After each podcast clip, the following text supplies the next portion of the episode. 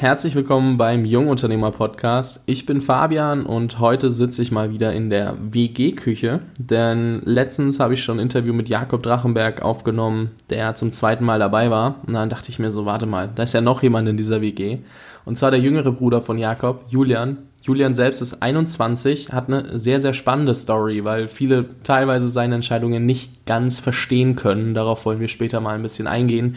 Und ich finde es mega interessant, wie sich Julian weiterentwickelt hat. Also ich habe ihn kennengelernt, da war er Wasserball-Profi und hat sich jetzt in Richtung richtig krass in die Unternehmerrichtung weiterentwickelt und hat alles da andere irgendwie abgebrochen, außer sein Studium. Und das finde ich einen sehr, sehr spannenden Weg. Und deswegen, Julian, herzlich willkommen im Jungunternehmer-Podcast. Danke, dass ich da sein darf. Ja, super gerne. Ich habe mir die ganze Zeit schon überlegt, wie ich dich hier mit einbinden kann. Und dann dachte ich mir gestern so, komm, du wirst das schon irgendwie schaukeln. Ich habe mir noch gar nicht so viel überlegt, aber ich dachte mir, das muss jetzt einfach mal sein. Ähm, erzähl doch einfach mal ganz kurz, wer bist du eigentlich? Weil du bist ja dann doch bei der Marke Drachenberg sehr im Hintergrund. Und viele kennen dich gar nicht, kriegen gar nicht mit, dass du da im Hintergrund agierst. Wer bist du eigentlich? Also als allererstes bin ich Julian, 21 und in Berlin geboren. Äh, und ich studiere Psychologie im vierten Semester und mein Bruder hat sein Unternehmen oder seine Personengesellschaft sozusagen Jakob Drachenberg Stressbewältigung gegründet und halt in unserer WG und wir haben den ganzen Tag immer darüber geredet und sehr inoffiziell. Und er hat mir halt alles erzählt und ich fand das mega spannend. Ähm, und irgendwann war es an dem Punkt, wo ich ihm einfach auch geholfen habe, mit Videos zu drehen, Videos zu schneiden, bei den Workshops dabei war, ihm direkt Feedback gegeben habe mir Vorträge vorher angehört habe und gesagt, ja, mach das so, das hört sich geil an, das hört sich nicht geil an, lass mal das noch ein bisschen ändern. Ähm, und halt komplett irgendwie immer mehr mit eingestiegen bin und ähm, ab einem gewissen Punkt, seit letztes Jahr Oktober, haben wir dann gesagt, ey, lass uns jetzt mal offiziell zusammenarbeiten. Das, ähm, was du hier inoffiziell machst, ist eigentlich schon, dass du bei mir arbeitest. So, dann lass uns einfach mal das mal festmachen. Und zu der Zeit habe ich halt ähm, Wasserball gespielt ähm, beim SC Wedding, habe halt dafür auch äh, Geld bekommen, also in der ersten Bundesliga Wasserball ähm, und habe studiert und habe davor sogar noch einen Nebenjob gehabt bei Deliveroo als äh, Essenslieferant sozusagen mit dem Fahrrad. Das war so mein Studentenjob und den habe ich dann gekündigt, dann hat dann gesagt, so das ist mir nichts. Und seitdem mache ich halt, wir haben ja auch einen Podcast, äh, die Podcast-Aufnahmen, schneide die Dinger im Nachhinein, bearbeite den Ton, hol die Interviewgäste ran. Ähm, wir haben ein Online-Programm gemacht, da war ich auch komplett bei der Aufnahme dabei, war so ein bisschen, bisschen so der Aufnahmeleiter. Also wir hatten noch eine Kamerafrau, aber ich saß so ein bisschen in dem, in dem, in dem Stuhl und habe immer gesagt, ja, das finde ich klasse, das nehmen wir. Oder nee, das machen wir nochmal. das war ziemlich lustig. Äh, genau, und auch bei der Konzeption halt hat mir Jakob immer die Sachen direkt vorgestellt. Ich hab, ähm, bin ja auch wirklich bei fast jedem Workshop dabei. Das heißt, ich bin mittlerweile auch wahnsinnig im Thema drin. Studiere das Thema ja auch mit Psychologie. Ähm, genau, und ähm, so ist das Ganze irgendwie entstanden. Er wurde immer mehr und jetzt habe ich zum Ende der Saison, also das heißt vor, ich glaube, zwei Monaten, anderthalb Monaten, habe ich jetzt auch mit Wasserball aufgehört. Also Wasserball hatte ich halt vorher viermal abends Training und ein bis zweimal morgens Training. Ähm, hatte dann am Wochenende immer ähm, Spiele logischerweise und das ist halt in ganz Deutschland. Das heißt, du fährst dann auch mal Samstagmorgen los und kommst Samstagnacht, Sonntagmorgen wieder an. Also fährst du im Bus irgendwie nach Stuttgart, hast ein Spiel und fährst wieder zurück. So, und das ist halt sehr, sehr zeitaufwendig. Ja, hört sich auf jeden Fall sehr, sehr spannend an und es ist halt auch eine ganz schöne Entwicklung, die du da durchlaufen bist.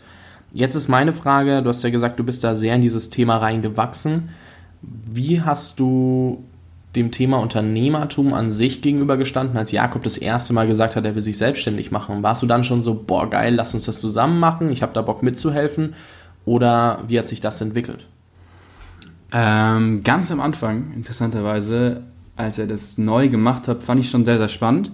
Und ähm, da habe ich auf Stundenbasis für ihn gearbeitet. Das hatte ich schon wieder fast verdrängt. Genau, das war ganz, ganz am Anfang, habe hab ich Research mit ihm gemacht, bin ganz viele Sachen durchgegangen und da habe ich, glaube ich, auf Stundenbasis einen Zehner pro Stunde oder so oder vielleicht ein bisschen weniger bekommen. Äh, dann hat sich das alles noch ein bisschen entwickelt. Das war, glaube ich, jetzt vor zwei Jahren ungefähr. Also, ja, ich schätze schon. Ähm, und dann hat sich alles noch entwickelt, bei Jakob auch. Der hatte dann mit Unternehmen gesprochen. Ähm, ob die äh, zusammen gründen, ob er einen Investor reinholt. Hat sich dann alles zerschlagen und so ab Januar, vor, also nicht letztem Januar, sondern Januar davor, ging es dann bei ihm richtig los. Und ab Sommer habe ich eigentlich inoffiziell komplett geholfen und ab Oktober dann halt ähm, offiziell.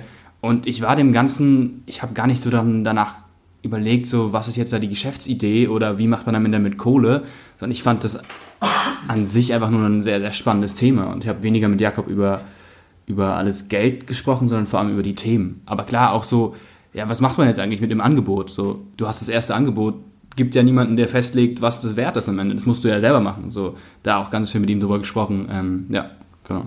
Und jetzt bist du ja wirklich integriert in alle Prozesse, was ich so mitbekomme. Also kannst du nochmal sagen, äh, welche Aufgaben übernimmt konkret Jakob und äh, welche Aufgaben übernimmst du? Also wie habt ihr euch darauf geeinigt, wie ihr das Ganze aufteilt?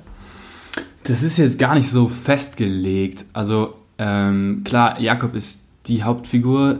Das ganze Ding ist, die ganze Brand ist auf ihn aufgebaut. Er ist das Gesicht sozusagen. Er ist auch die Stimme hinter allem. Ähm, das heißt, er ist in allen Workshops, gibt die Workshops, macht alle Podcast-Interviews. Ähm, ja, sozusagen in allen Videos ist immer nur er zu sehen. Ich bin halt maximal im Hintergrund und meistens auf allen Bildern drauf vom Workshop, lustigerweise. So in so einem Selfie nach dem Workshop bin ich immer irgendwo mit zu finden. Aber ähm, genau, und ich mache halt alle Hintergrundaufgaben so, ähm, bespreche die Sachen vorher mit ihm, ähm, wie gesagt, nehme die Podcasts auf, suche die Podcast-Interviewgäste ähm, raus, ähm, plane, wann wir welche Folgen machen, ähm, gehe mit ihm zusammen durch, was für Themen wir besprechen können, ähm, auch was für Themen in der Folge kommen, obwohl es da auch relativ, also wir gehen es immer nur grob durch und bei Jakobs Podcast zum Beispiel ist es ja so, dass viel einfach nur aus dem rauskommt. Also wir schreiben gar nicht so viel vor. Also wir, das ist das Thema, lass uns die, die Punkte mit ansprechen. Das ist vielleicht eine, maximal eine A4-Seite, die mit ein paar Stichpunkten voll ist und dann ist es 45-Minuten-Folge, also das ist ganz viel aus dem Flow entwickelt sich da.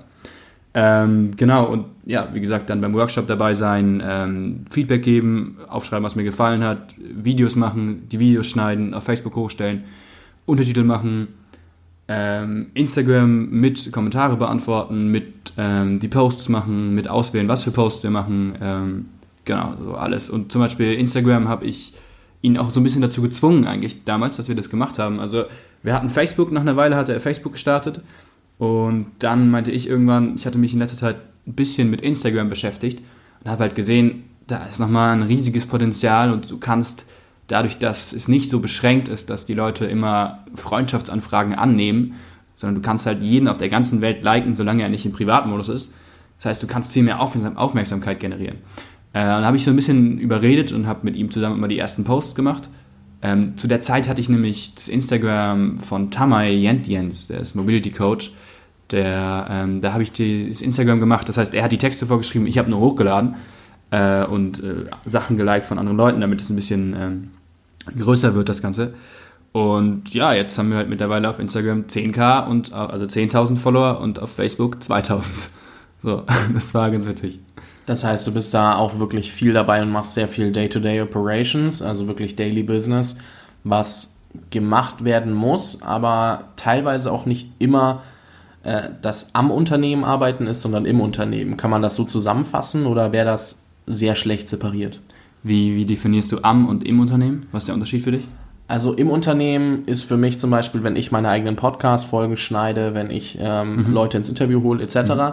Am Unternehmen ist, wenn ich ähm, Ah, jetzt hast du mich gut erwischt. Ne?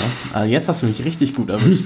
Und zwar, du, du hast recht, du, du machst ja beides du arbeitest im und am Unternehmen, weil am Unternehmen ist dann für mich eben sowas wie, wie machen wir strategisch weiter und das besprichst du mit Jakob ja auch. Also machst du beides, okay. Frage ja. verwerfe ich in Gedanken jetzt mal wieder. Genau, es ist tatsächlich beides. Es ist halt klar, die klassischen Sachen, die im Unternehmen gemacht werden könnten, die man auch outsourcen könnte, definitiv, die mache ich auch. Ähm, obwohl wir jetzt eine Praktikantin gerade das erste Mal haben und äh, habe ich direkt die Sachen gezeigt, wie Untertitel machen, wie schneide ich eine Podcast-Folge. So die Sachen, die man halt tatsächlich outsourcen kann, habe ich ihr direkt gezeigt. Ähm, das ist ein enorme Zeitersparnis, wo man, man dann sich weiter mit Strategie beschäftigen kann und mit anderen neuen äh, Projekten, die man dann fahren kann. Klar. Ja, merke ich auch selber. Ähm, jetzt hatte ich eine Frage im Kopf und zwar nochmal weg von diesem ganzen Unternehmensding, was wir jetzt im Vorfeld schon besprochen hatten, wo du dir überlegt hast, kann ich das sagen, kann ich das nicht sagen.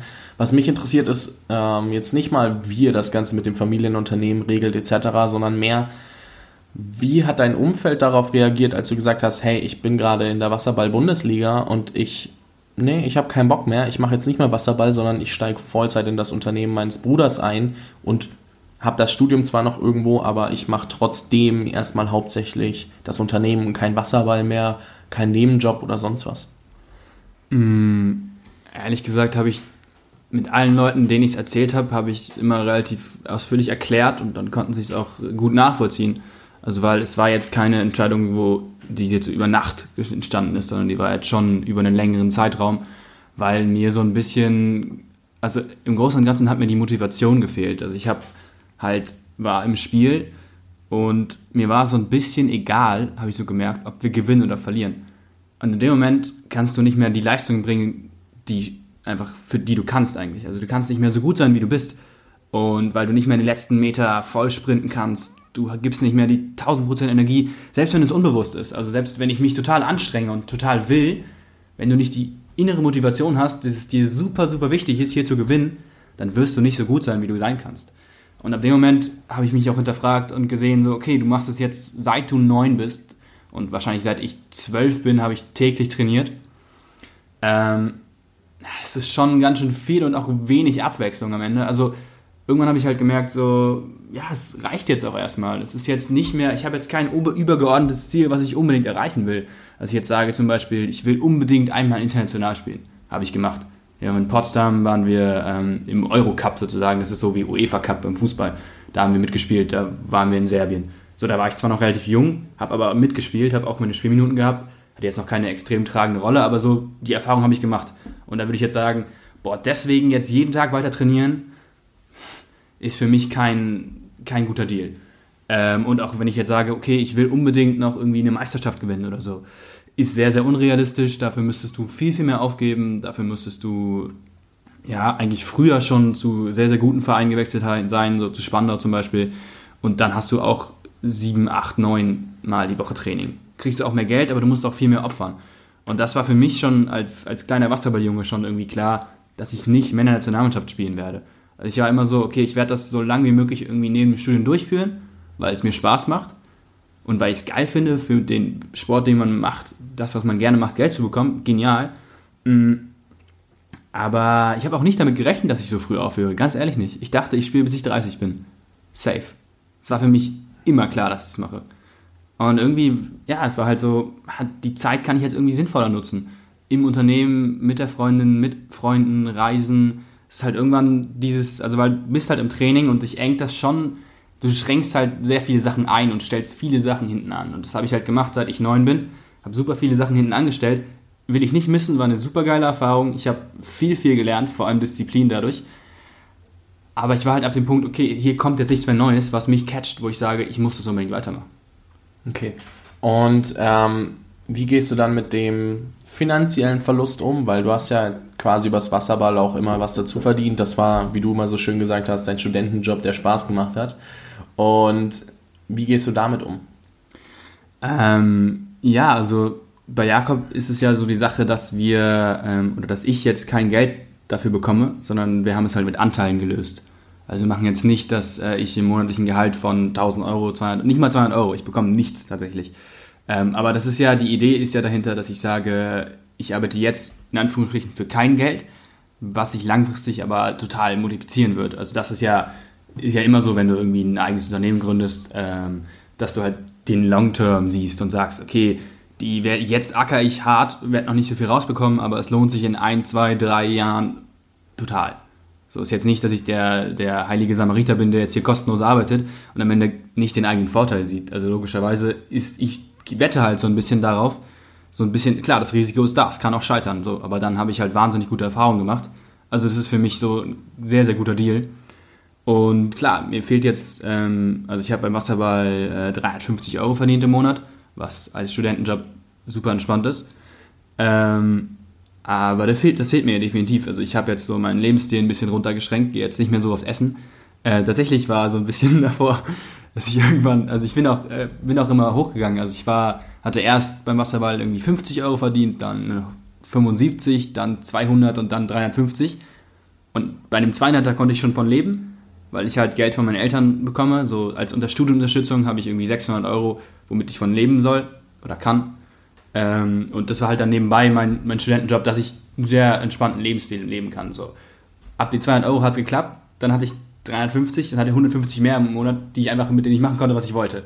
So, das muss ich jetzt natürlich äh, ein bisschen mehr einschränken, kann ich nicht mehr in Anführungsstrichen so teuer ins Kino gehen, irgendwie, das geht halt nicht mehr so oft, ne? Ähm, aber wir haben ja eine, also wir wohnen ja hier in einem sehr, sehr günstigen, in einer sehr, sehr günstigen Wohnung, also ist ja eine wahnsinnig äh, schöne Miete. Das heißt, da habe ich schon mal sehr geringe Fixkosten und dann äh, mache ich halt nicht mehr so viel extra Dinge. Äh, und dann funktioniert das am Ende. Aber klar, ich muss mich einschränken. Ich kann jetzt auch, also ich könnte jetzt vielleicht in Urlaub fahren, aber ich muss schon sehr, sehr aufpassen, dass das nicht so teuer wird, sonst kann ich die nächsten Wochen halt nicht mehr wirklich essen. so, ne? okay. ne?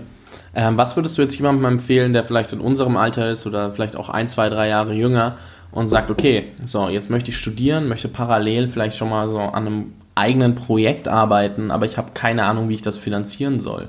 Jetzt hast, hat er hier zwei Beispiele sitzen, die sehr gut finanziert wurden, sei es jetzt Eltern und Großeltern oder nur Eltern.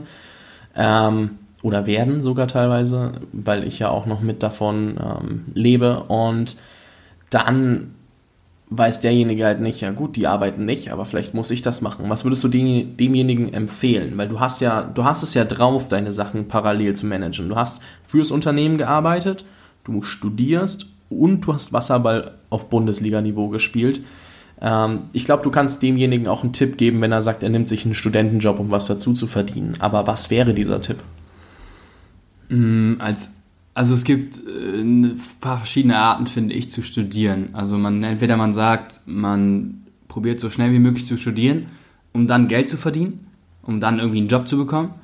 Und das ist zum Beispiel von, bei mir noch nie die Option gewesen damals. Dass ich habe gesagt, okay, von Anfang an habe ich gesagt, ich studiere acht Semester. Mach mir das ein bisschen entspannter, habe dabei ein bisschen mehr Zeit, kann arbeiten gehen, habe trotzdem noch Zeit für Freunde äh, und andere Dinge. Oder in dem meinen Fall dann für Wasserball. Also für mich war klar, okay, ich werde hier nicht durchziehen können. Will ich auch nicht. Ich hätte es vielleicht geschafft, aber ich will es nicht, weil mir das zu anstrengend ist. So, es ist ja auch so ein bisschen das Weg, der Weg ist das Ziel. Und ich finde, die Studienzeit sollte man dann auch genießen. So. Es ist am Ende egal, ob du ein Jahr früher fertig bist. Also, es, also gerade im psychologischen Bereich. Ich meine, was gerade wird sein, stell mal vor, man, ich mache einen Therapeuten noch, also müsste ich einen Master machen, dann einen Therapeuten. Ich meine, was will ich erwachsenen Menschen mit 25 zum Beispiel erzählen? So, schwierige Nummer. Würde schon, also klar, geht schon, muss man halt gewisse Lebenserfahrung haben und die funktioniert nicht durch Studium. Lebenserfahrung bekommst du durch, meiner Meinung nach, Leben von anderen Dingen. Also Studien, na klar, ist auch sehr, sehr wichtig, aber also ich habe, so wie gesagt, einfach gestreckt auf acht Semester, das machen viele bei mir. Ähm, und dann kannst du nebenbei einen Studienjob haben, einen Studentenjob haben. Also ich, dann musst du halt auch gucken, wie legst du dir deinen Stundenplan. Ne? Also ich habe es zum Beispiel dieses Semester einfach tatsächlich geschafft, dass ich nur zwei Tage Uni habe.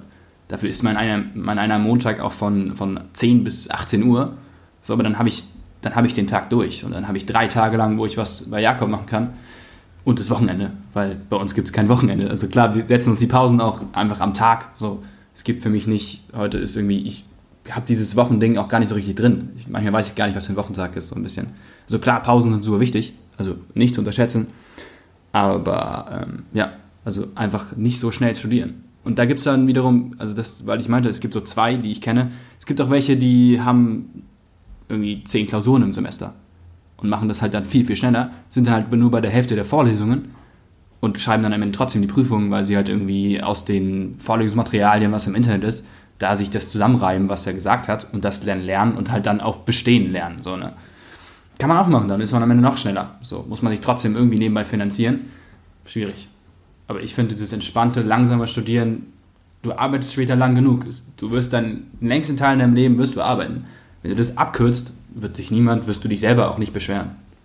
Ja, das bedeutet auch sich selbst erstmal bewusst werden, wofür brauche ich das Studium? Will ich während dem Studium was eigenes machen oder will ich ähm, das Studium komplett so schnell wie möglich hinter mich bringen, weil ich irgendwie ein Ziel habe nach dem Studium und dann anhand dessen arbeiten? Das bedeutet wieder irgendwie ein Ziel in der Zukunft nehmen, also jetzt mal, wenn wir Reverse Engineering wieder als Beispiel nehmen, ein Ziel in der Zukunft sehen, zum Beispiel ich will den und den Job haben, wenn man es jetzt so nimmt, oder ich will das und das Unternehmen aufbauen und dann schaue ich, ist es hilfreich, das Studium jetzt so schnell wie möglich durchzuziehen oder strecke ich das Studium und baue parallel vielleicht schon das Unternehmen auf oder arbeite in verschiedenen Projekten für andere Unternehmer etc., welche Möglichkeiten es halt alles gibt. Ähm, und dann nach diesem Wissen handeln, dass du auch weißt, dass es wirklich in die Richtung geht, in die du gehen möchtest. Ist das so ganz gut zusammengefasst oder was sagst du? Ja. Willst du was ergänzen? Ja, das kann man definitiv so, so sagen. Also habe ich ja auch gemacht. Ich habe halt geguckt, okay, mein damaliges Ziel war, Therapeut zu werden. Habe ich gesehen, es macht überhaupt keinen Sinn, das schnell zu beenden, weil es macht keinen Sinn, als junger Therapeut mit Leuten zu arbeiten. Du brauchst Lebenserfahrung und das bekommst du nicht durch schnelles Studieren, durch Lernen die ganze Zeit. Ja. Ja, das Spannende ist, dass du Lebenserfahrung, glaube ich, auch in dem Moment sammelst, weil du einmal bei Jakob im Unternehmen mitarbeitest, aber auch viel mitbekommst, was er aus Coachings erzählt, viel mitbekommst, wie die Workshops selbst ablaufen, welche Probleme die Leute euch bei Instagram schreiben etc. und wie ihr darauf reagiert. Äh, kann, würdest du sagen, dass dir das auch helfen wird äh, bei, zu einem ganz entscheidenden Teil und zwar wesentlich mehr als ein Jahr früher fertig zu sein? Äh, inwiefern helfen? Äh, dass du auch sagen kannst, du hast ein bisschen mehr Erfahrung in dieser Zeit gesammelt, weil du ein Jahr zwar länger natürlich studiert hast zum Beispiel, nehmen wir an, du würdest die Therapeutenausbildung trotzdem machen, äh, du hättest ja ein Jahr mehr, weil du jetzt den Bachelor auf acht Semester statt sechs Semester machst. Und du hast aber parallel in einem Unternehmen gearbeitet, das sich sehr viel mit dem Thema Stress beschäftigt, was ja auch äh, sehr viel psychologisch ist. Ja, ich meine, Jakob hat ja auch den Psychologie-Hintergrund. Und ähm, ihr sammelt ja dadurch unheimlich viel Erfahrung. Wäre das so ein Part Lebenserfahrung, wo du sagst, die würde dir wesentlich mehr helfen, als früher fertig zu sein? Ja, definitiv.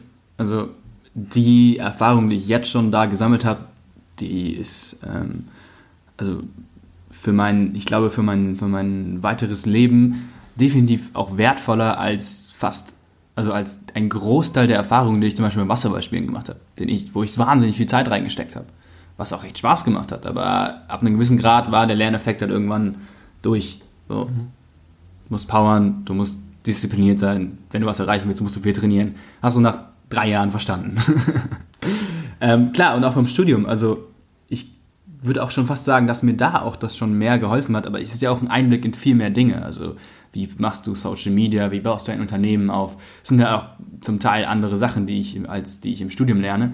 Und was für mich halt einen riesen Unterschied macht, ist, dass ich bei, ähm, jetzt, wo ich bei Jakob mitarbeite zum Beispiel, da interessieren mich 99% der Dinge.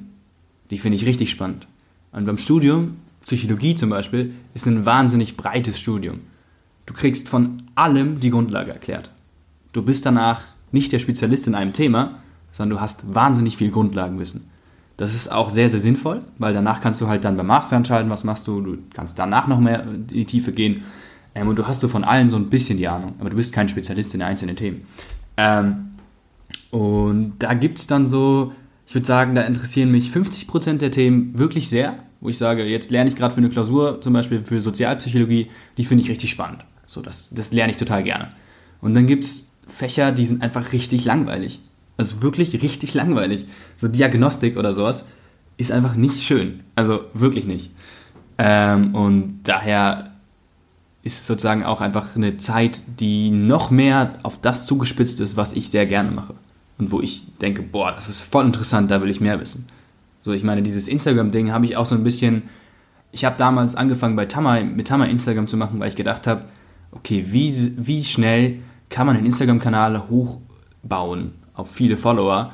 Und ich hatte keine Lust, das mit meinem eigenen zu machen, weil ich hatte keine Lust, mich jeden Tag selber zu fotografieren. Es ist sehr, sehr aufwendig, du brauchst sehr viel Material. Ähm, genau, und dann dachte ich so, hey, lass es mal irgendwie testen, wie, wie schnell geht das. Habe mich ein bisschen eingelesen, habe ein paar, paar Hacks nachgeschaut, so ein bisschen.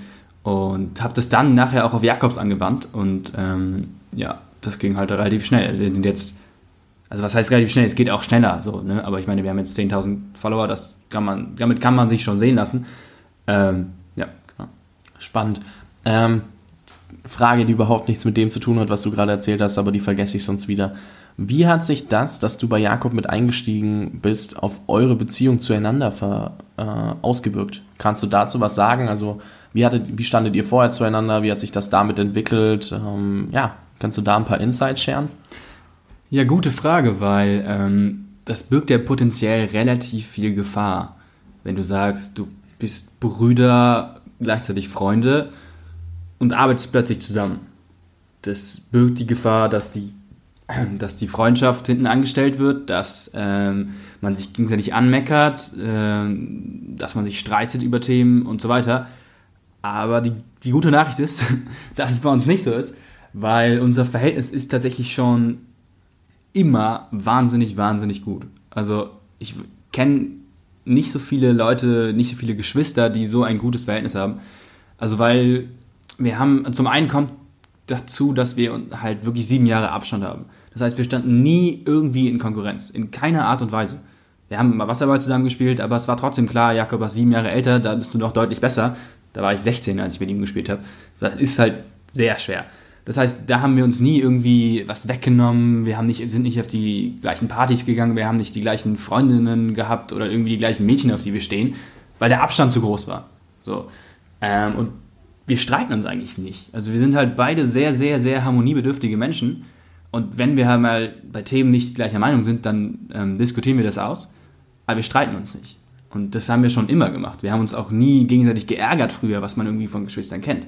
Sondern es war halt ganz klar immer, die, der große Bruder kümmert sich um den kleinen Bruder oder der kleine Bruder kümmert sich um den großen Bruder. Aber nicht das Necken, Ärgern, das gab es halt nicht.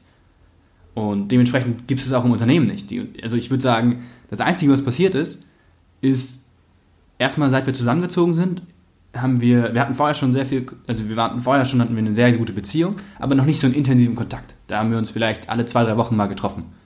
Und dann sind wir zusammengezogen und dann ist der Kontakt immer enger geworden. Und dann haben wir gemeinsam ein Thema angepackt und dann ist der Kontakt wahnsinnig eng geworden. Und es hat sich nochmal viel, viel mehr verstärkt und weil es ja auch so ein, am Ende ja auch ein sehr privates Unternehmen ist und wir können halt selber die Sachen so gestalten, wie wir Lust haben. Und ich glaube, die Beziehung war noch nie so gut, tatsächlich.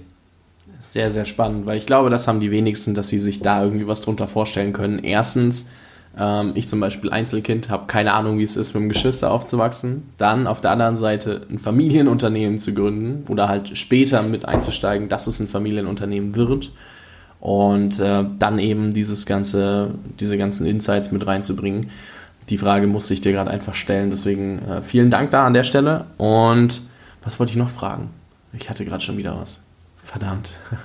Ach ja, und zwar, wie stellst du dir das vor im weiteren Verlauf? Ich meine, du bist ja jetzt da drin. Die Marke heißt ja offiziell Drachenberg. Also es ist ja nicht, also der, es sind, die, die Facebook-Seite heißt Jakob Drachenberg, gesunde Stressbewältigung, aber zum Beispiel die Domain ist drachenberg.de. Hast du vor oder wie hast du vor, da später vielleicht mit ins Rampenlicht zu rücken? Willst du immer im Hintergrund bleiben? Kannst du da schon was zu sagen? Ist das noch nicht ausdiskutiert oder ist das geheim? ähm, also dazu fällt mir, das ist eine geile Frage. Äh, dazu fällt mir eine Sache nur ein und zwar hieß die Facebook-Seite am Anfang tatsächlich Drachenberg Stressbewältigung. Und wir haben dann mal, waren dann so zusammen und hatten, Instagram hieß von Anfang an Jakob.drachenberg, weil Drachenberg Stressbewältigung zu lang ist und irgendwie auch nicht geil aussieht beim Instagram. Und Instagram sind so Personen, da connectest du dich mit Personen. So. Und wir haben dann überlegt und waren dann so, ja, das ist eigentlich total sinnvoll, dass wir das mit dem Vornamen machen. Weil mit wem, wie fühlst du dich connected mit einer Person und nicht mit einem Unternehmen? Und deshalb war es total sinnvoll, da haben wir so gesagt, okay, lass es umbenennen, Alter. Das muss eine Personal Brand werden. Das ist, die Leute werden viel mehr Vertrauen aufbauen können. So haben wir gemacht. Das heißt, da habe ich mein eigenes Grab geschaufelt. Nein, ähm, genau, und äh, also wie werde ich da nachher später ins Rampenlicht gehen? Dazu einmal, also mein, mein, mein Endziel sozusagen, wenn ich sage, was stelle ich mir vor, was möchte ich später in meinem Leben machen, ist, dass ich ähm, Menschen helfen will, ein besseres Leben zu haben und davon gut leben können. So, jetzt ähm, helfe ich gerade schon Menschen, aber nicht durch meinen 1 zu 1 Kontakt, sondern durch Jakob hindurch tatsächlich. Mhm. Also es ist zum Beispiel so, wir haben einen Workshop und dann sage ich, ey, mach mal nächstes Mal, sag mal nächstes Mal das nochmal mit der Metapher, die ist nochmal cooler. Dann macht er das und dann sind es meine Worte im Prinzip, die er ausspricht, nochmal mit seinem eigenen, mit seinem eigenen Flair. Das heißt, ich helfe schon Menschen durch Jakob hindurch. Das ist so, mein Endziel ist schon eigentlich fast erreicht. Ähm, nur, dass ich noch besser davon leben kann. ich muss noch besser davon leben können. genau. Aber so das erste Ziel, was natürlich auch für mich erstmal wichtiger ist in der Form, ist, dass man Menschen hilft. Deshalb habe ich auch Psychologie studiert, deshalb hatte ich auch vor, den Therapeuten zu machen. Ähm, eine andere Geschichte, warum ich das vielleicht nicht mehr mache. Aber ähm, genau, und äh, ins Rampenlicht treten. Also das heißt, ich habe nicht das Problem so sehr, dass ich sage, okay, ich bleibe im Hintergrund, weil ich weiß, ich habe trotzdem genug Einfluss auf die Menschen oder Einfluss auf Jakob. Ähm, aber dafür auch mein Psychologiestudium. Ich kann mir sehr gut vorstellen, wenn ich zum Beispiel meinen Abschluss habe, dass ich selber auch ähm, zum Beispiel, also ich stelle mir so vor, es fängt so, wird so anfangen, dass wir zum Beispiel eine große Gruppe im Workshop haben, die wir aufteilen.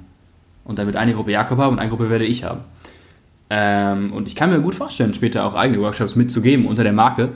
Ähm, ja, oder auch eigene Coachings. Aber das, das hat für mich also es wird sich entwickeln, ich werde es anschauen, ich bin mir ziemlich sicher, dass es in die Richtung gehen wird, aber ich lasse mich auch ein bisschen treiben. Also es ist jetzt nicht festgelegt, dass es sein muss. Ja. Das mache ich sehr, würde ich sehr gerne machen, aber ich schaue, wie es sich entwickelt und wie es sich bei mir auch gut anfühlt. Also es muss den Moment geben, wo ich sage, boah, jetzt habe ich richtig Bock darauf. Jetzt fühle ich mich auch dafür bereit. Dann, ich, dann glaube ich, wird sich so, so mehr und mehr entwickeln. Ja, ich finde es nur spannend, darüber nachzudenken, weil prinzipiell ist ja das, was Jakob macht, nicht unendlich skalierbar im B2B-Bereich bisher. Äh, bisher. Ihr sucht ja Möglichkeiten oder macht auch in die Richtung viel. Es wäre nur mit persönlichen Workshops natürlich schon mal vertikal skalierbar auf die Verdopplung, weil du ja das übernehmen könntest. Ne? Und dann, da habe ich gerade schon so drüber nachgedacht, wie man das am sinnvollsten machen kann und habe deswegen mal gefragt, in welche Richtung du natürlich auch denkst weil, oder ihr denkt, weil das ist immer ganz spannend. Also wie weit macht ihr euch Gedanken? Ich meine, klar lebt ihr im Jetzt und macht das alles, aber ihr macht das ja auch für die Zukunft und ich denke, du denkst auch schon ein ganzes Stück weiter. Und äh, deswegen fand ich diesen Gedankengang gerade ganz cool. Und ich meine, dieses, es ist halt nur auch eine Frage gewesen, weil derzeit wollen ja alle irgendwie auf Social Media gefunden werden. Das, derzeit wollen ja alle eine gewisse Reichweite haben und du hast die Reichweite durch Jakob hindurch, aber ähm, wenn es jetzt, nehmen wir mal an, Interviewanfragen geht, dann ist der normal erste Kontakt mit so von wegen, hey Jakob, hast du Bock in mein Interview zu kommen? Und äh, solche Sachen frage ich, ob du da halt Bock hast, als Person nochmal ein ganz anderes Standing zu bekommen, weil du nach außen trittst, oder ob du sagst, du willst das gar nicht, diese Reichweite.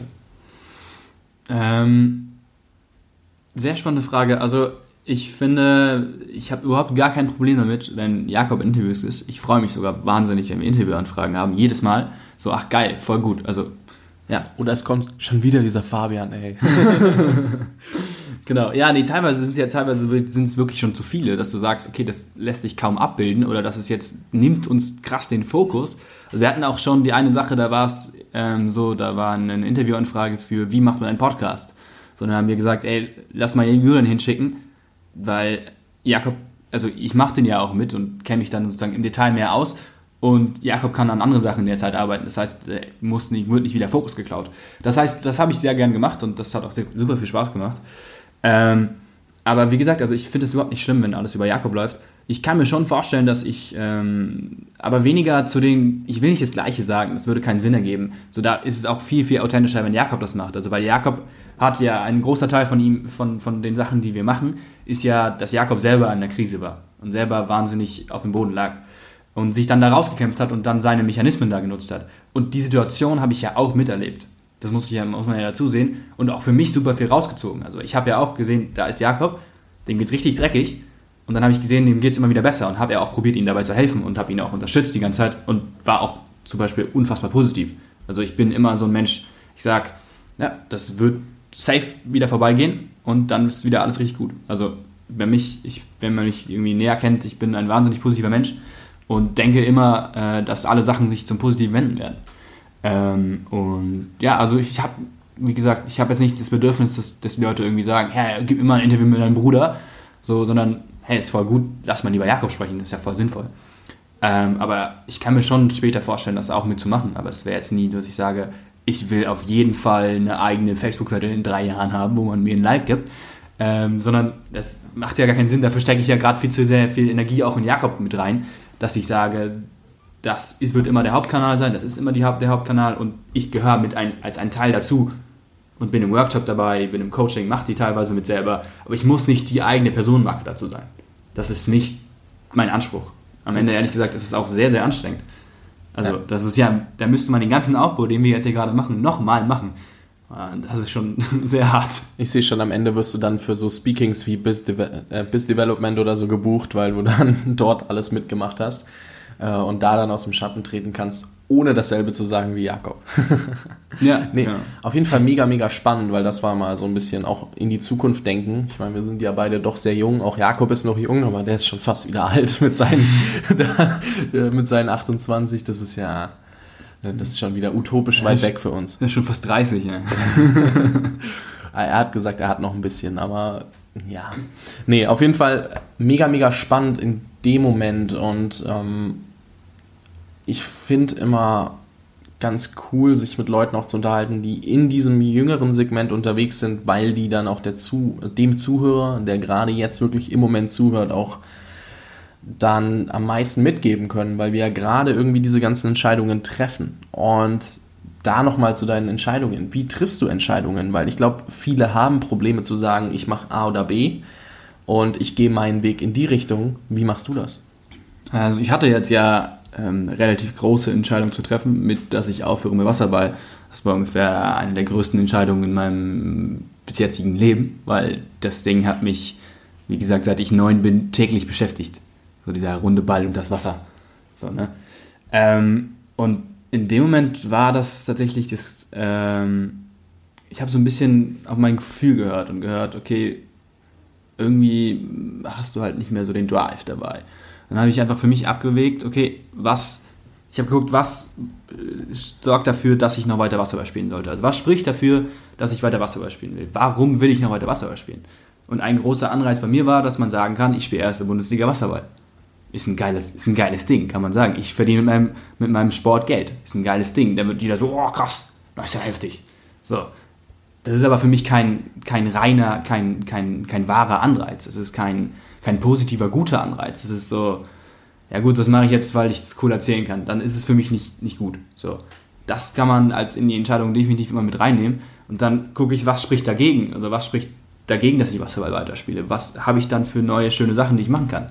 Oder sitze ich dann nur rum und zu Hause und zocke? Sondern das, das wäre für mich auch kein Argument gewesen, aufzuhören. Ne?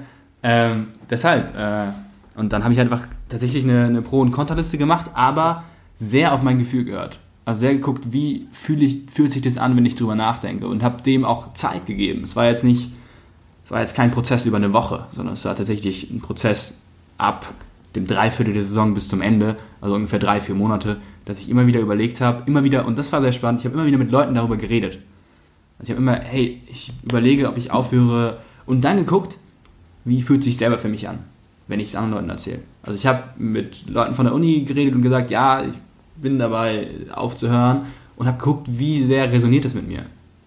Und in dem Moment hat es sich immer sehr, sehr gut angefühlt. Und dann habe ich gedacht, okay, geil, so das ist, scheint eine sehr, sehr gute äh, Sache zu werden. Ja. Die ich bis jetzt übrigens nicht bereue. ich finde es ich find's mega spannend, weil ich mache das auch oft so, ich spreche dann mit Leuten, aber ich habe immer das Gefühl, ich verkaufe mir dann selber, warum ich gerade aufhöre mit irgendwas. Also so, dass ich mir das dann automatisch verkaufe. Ich habe mich selten dagegen entschieden, wenn ich sage, okay, ich habe vor, mich irgendwie von der und der Sache zu trennen, ich will das und das nicht mehr machen. Und dann habe ich mit Leuten drüber gesprochen, dann habe ich am Ende diese Entscheidung auch durchgezogen. Das kann heißen, entweder habe ich die richtigen Entscheidungen schon im Vorfeld gehabt oder ich habe es mir am Ende schön geredet. Da muss ich ehrlich sein, ich habe keine Ahnung, aber bisher hat alles funktioniert. Äh, deswegen spannend zu sehen, dass ich da schon mal nicht alleine bin. Aber was ich auch immer merke, egal ob es Ideen oder Entscheidungen sind, mit Menschen drüber reden. Ich glaube, die wenigsten von uns, den wenigsten fällt so richtig einfach über irgendwelche strukturellen, fundamentalen Veränderungen zu reden, aber am Ende ist es halt doch der Punkt, der uns am meisten Feedback gibt, weil wir sind ja in unserer kleinen Bubble um uns selbst herum gefangen und wir können gar nicht andere Komponenten mit einbeziehen oder die Perspektive von anderen mit reinnehmen. Wenn uns jemand da einen komplett neuen Denkanstoß gibt, auf den wir niemals gekommen wären, kann das unsere Sichtweise ja auch komplett verändern.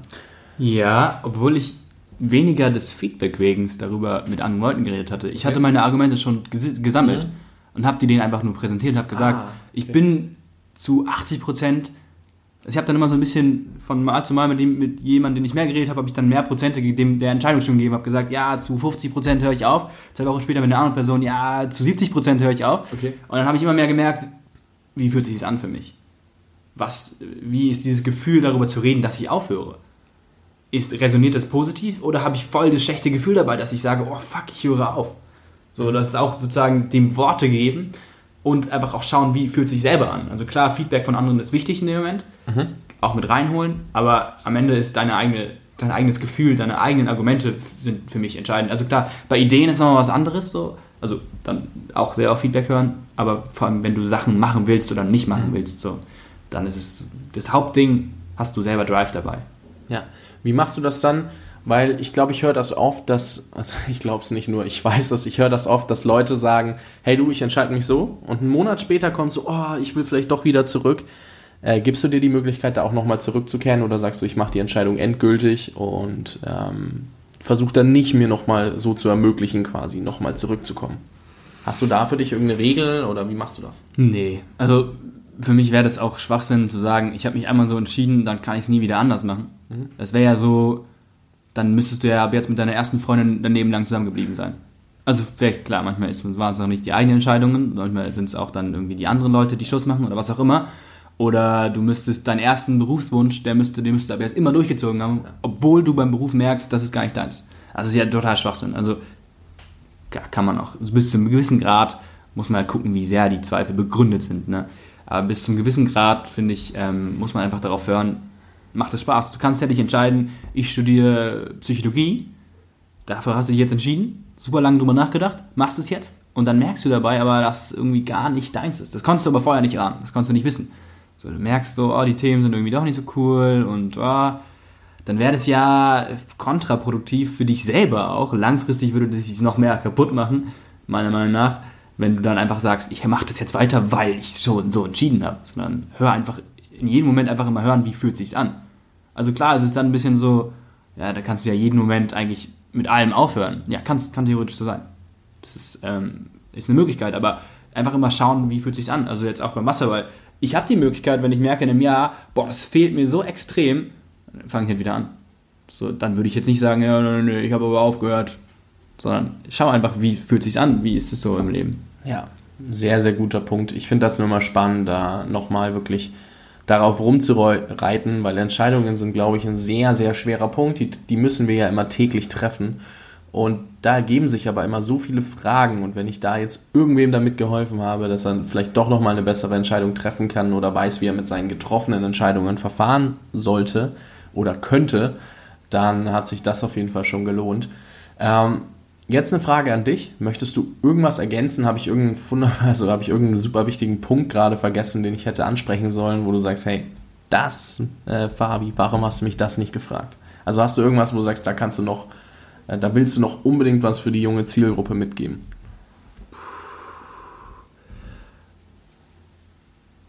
Ähm, nicht, nee, ich glaube, da ist jetzt alles gesagt. Also ich finde es, ich finde immer wieder spannend zu sehen, aber das ist jetzt wahrscheinlich noch, eine, noch eine, für eine noch jüngere Zielgruppe, aber ähm, ab, aus welcher Sicht man sich äh, bestimmte Sachen aussucht. Also zum Beispiel Wasserball habe ich mir nicht ausgesucht, aber wenn ich darüber nachgedacht hätte, wo man am leichtesten in die Jugendnationalmannschaft kommt und dann um die Welt reisen kann mit seinem Sport, dann ist es Wasserball wahrscheinlich. Wir haben letztens darüber nachgedacht, mit meinem Bruder darüber geredet, gibt es eine Sportart, wo es in Anführungsstrichen einfacher ist, Jugendnationalmannschaft zu spielen?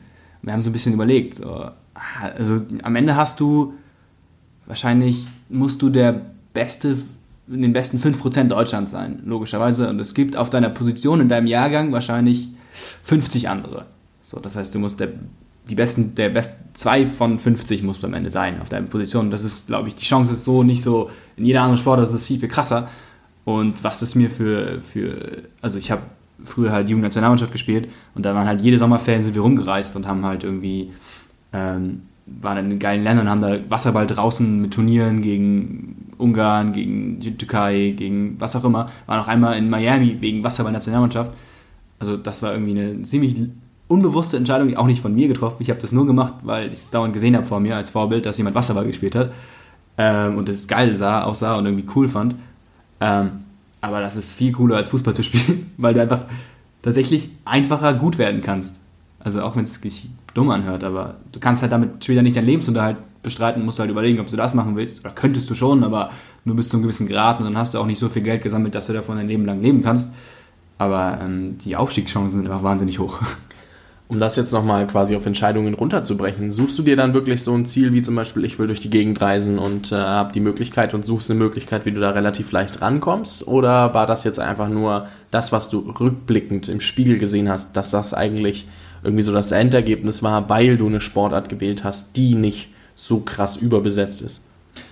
Äh, ja, nee, das war rückblickend. Das okay. hätte ich gerne äh, von vornherein so geplant und dann wäre das ein ziemlich genialer Plan gewesen.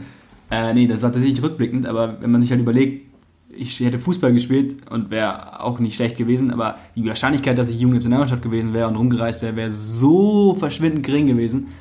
Ja, das fand ich irgendwie, das kann man vielleicht auch irgendwie auf, äh, auf Sachen später beziehen, dass man sagt, okay, man sucht sich vielleicht was, wo, klar, der Markt dann nicht so groß ist, vielleicht die Konkurrenz. Also muss Deswegen man halt habe ich gefragt. Genau, muss man halt schauen, ob man das so macht. Also zum Beispiel auf Jakob bezogen, ich kenne sehr, sehr wenige Leute, die das gleiche machen wie wir. Da gibt es jetzt noch nicht so viele Menschen. Das heißt, der Entwicklungspot das Entwicklungspotenzial ist riesig. Also ich muss hier zwei Punkte anmerken. Punkt 1, in Fußball kannst du gar nicht so gut sein, sonst würdest du im Seitenschießen nicht dauernd verlieren.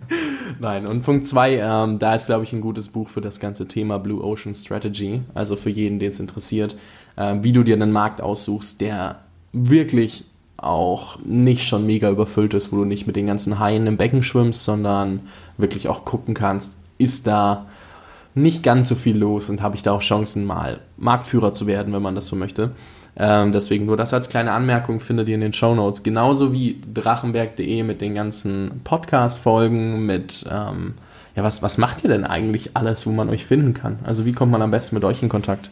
Ähm, ja, wir haben einen Podcast, Stärke deine Stresskompetenz. Da gibt es halt Interviews mit ähm, Menschen, Stress-Talks nennen wir das, äh, mit berühmten Personen oder mit Personen, die irgendwie was zu erzählen haben, darüber, wie sie mit ihrem Stress umgehen. Da ist zum Beispiel Bestseller aus der Autor Sebastian Fitzek, so ein, so ein Krimi-Autor mit über 9 Millionen verkauften Büchern. Äh, den gibt's da. Äh, dann kann man uns auf Facebook finden, auf Jakob Drachenberg Stressbewältigung. Da gibt es immer einmal die Woche Videos ähm, von Vorträgen, kleine Snippets. Ähm, auf YouTube, aber das ist noch ein bisschen stiefmütterlich behandelt. Ähm, da lade ich die Videos auch zum Teil hoch, aber äh, das hat da, dort einfach weniger Aufrufzahlen und dafür musst du doch da deutlich mehr machen, um da hochzukommen. Ähm, Drachenberg.de gibt es viele Informationen über Jakob, über Workshops und so weiter und dann ja, gibt es noch ein Online-Programm www.gesundestressbewältigung.de. Ähm, genau, da kann man dann lernen, wie man gesund mit Stress umgeht. Aber ich finde, der Anfang ist der Podcast. Wenn du eh schon Podcast-Hörer bist, ziehst du ran. Kann ich nur empfehlen, auf jeden Fall ein sehr, sehr cooler Podcast. Ähm, wenn die Leute oder beziehungsweise wenn der Hörer direkt Fragen an dich hat, darf ich dein Facebook-Profil verlinken? ähm, ja, klar, kannst du machen. Also Überraschungsfrage. Kannst, kannst du machen. Du kannst auch mein Instagram-Profil verlinken da. Wir nehmen Facebook, das ist leichter zum Kommunizieren, aber, aber ja. ähm, ja, nee, kannst du machen. Okay, perfekt. Äh, ja, Julian, ich ähm, möchte noch einmal Danke sagen. Also vielen, vielen Dank für das äh, Interview. Es war ja doch mal ein bisschen was anderes. Es waren richtig geile Insights. Äh, ich wusste ja vorher nicht, worauf ich mich hier vorbereite oder nicht, weil ich einfach keine Ahnung hatte, was ich dich frage. Das hat sich alles spontan ergeben und es ist mega geil geworden. Ich hoffe, dir hat es genauso viel Spaß gemacht. Und ähm, ja, vielen, vielen Dank. Viel Erfolg weiterhin auf dem Weg und ich glaube, wir hören uns noch das eine oder andere Mal hier im Podcast. Sehr gern. Ja, vielen Dank. Hat mir auch sehr viel Spaß gemacht. Cool. Ich wünsche dir noch einen schönen Tag. Ja, ebenfalls.